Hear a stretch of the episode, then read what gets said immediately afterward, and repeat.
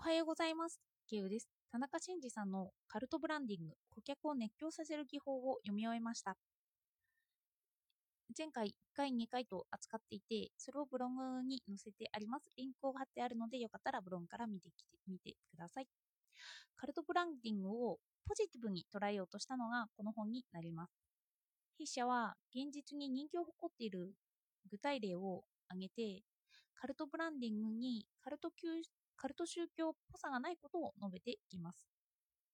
そしてそれを客観的に分析したときにはどのような傾向があるのかということを、という特徴を述べていました。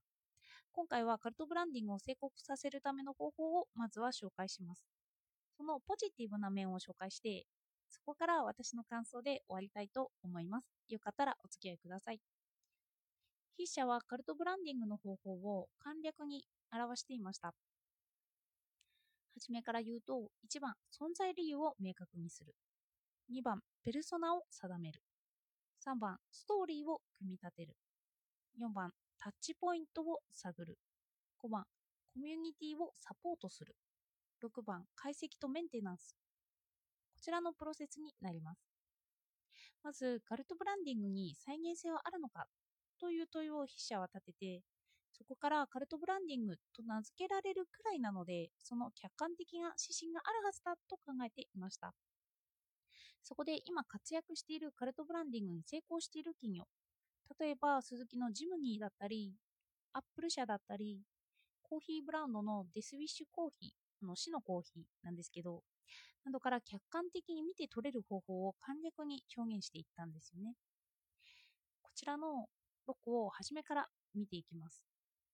まず、存在理由なんですけど、企業が押し出す理念とか、その人自身が目指しているものだったりを言うことで、そのもの独自の他との違いを打ち打ち打ち出します。そして、この人ならば共感してくれるだろうという人に自分の理念を語っていきます。これが場合によって自分の理念と同じだったり、同じような悩みを抱えている場合に、その人はあなたに好意を抱くことになってきます。あなたというか、ここでは、ね、のあなたはそのカルトブランディングを作る存在として言ってます。ここから恋だけでは友達と一緒ですよね。そこから理念を持つまでに至ったストーリーを語ります。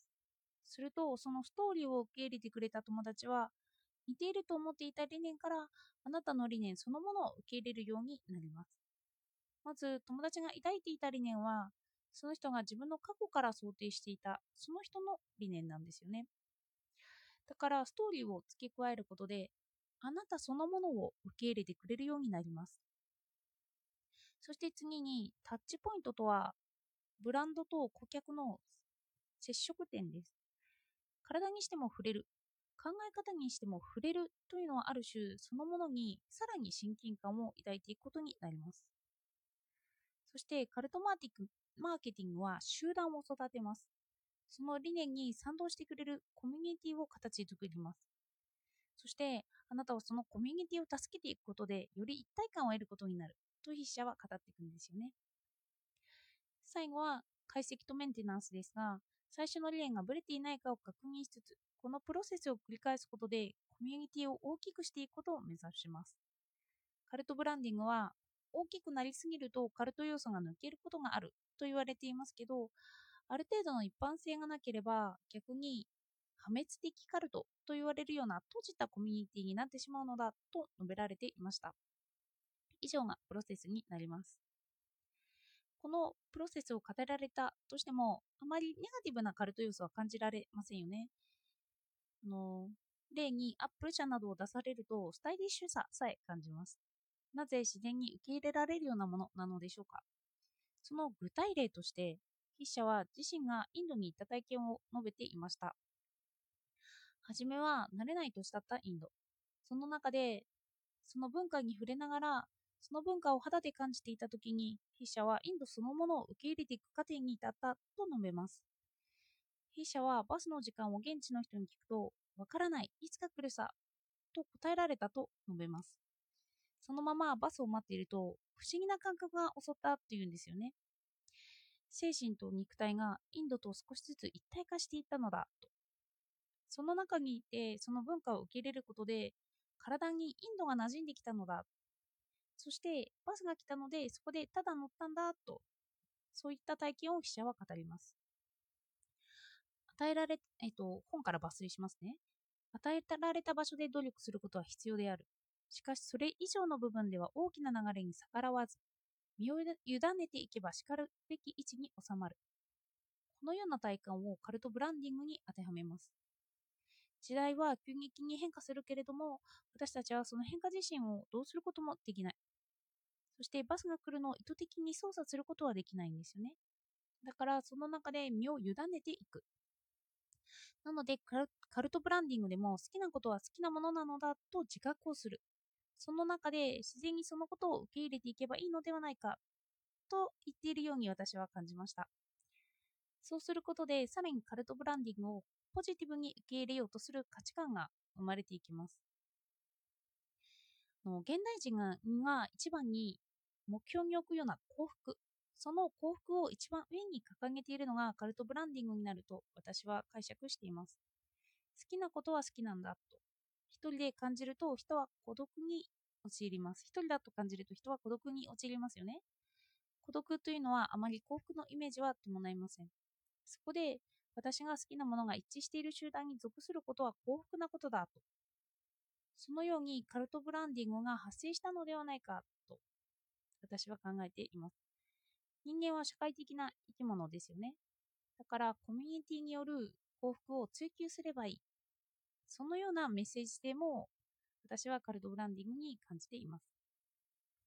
ただ、そうなってくると一種の違和感はあります。哲学だと孤独の中で哲学を考えますよね。その哲学者はしばしば幸福についても考えます。孤独という感覚からコミュニティによる幸福を客観視します。その場合にしばしばその客観視している人は思うかもしれないです。その中に入れたら私は幸せだろうと。でもそこには困ったことがあって、その人自身は自分の感覚に従って好きな者同士がコミュニティを、えっと、困った状況というか、あの、その人が好きだから属しているんですよね。自分の感覚に従って好きな者同士がコミュニティを築いている状態なので、外から見ている人は意図的に好きになることはできないんですよね。犬が苦手な人が急に犬好きになれないような感覚です。この幸福が好きというのは一般的に信じられていることでもあります。反対に突き詰めていけば、幸福に反対する行為も幸福を追求している行為かもしれないとは言えますけど、このように考えたときに、コミュニティの幸福に浸るのか、またはその幸福を考えて、また集団に沈んだ自分を引き上げるのが幸せなのか、個人ですよね。集団が幸せなのか、個人が幸せなのか、ということは考えてしまうなと感じました。コミュニティから得られる幸福を一番に置いて、置くか、それかコミュニティに属さずに個であることにある種の幸福を感じるのか、社会か個かというのは昔からの問題があるなということを感じました。では、お聞きいただいてありがとうございました。